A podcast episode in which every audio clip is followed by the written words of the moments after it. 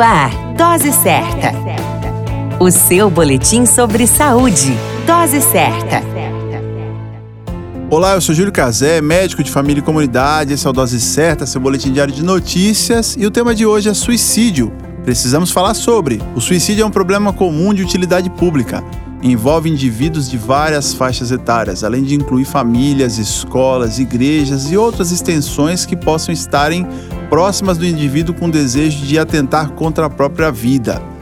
Geralmente não está atrelado a uma predisposição somente, como o caso da depressão, ou pertencer a uma classe social ou crença religiosa. Estudos referem que cerca de 800 mil pessoas morrem por suicídio todos os anos.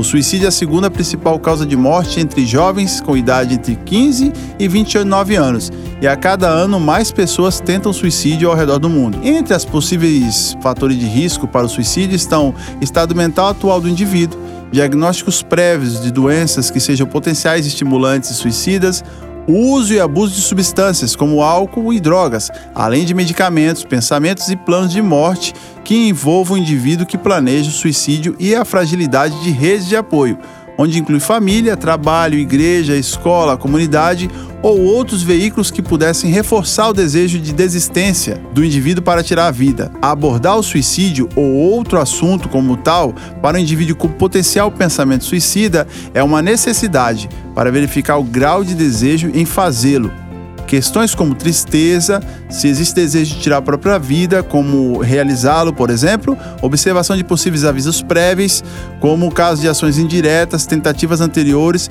e, mesmo sendo consideradas banais, devem ser consideradas e avaliadas profundamente. Vale a máxima. Todo indivíduo que tem o desejo de tirar a própria vida, mesmo que considerado leviano, deve ser considerado como potencial risco para o suicídio. Na dúvida, não menospreze e busque ajuda para lidar com o problema.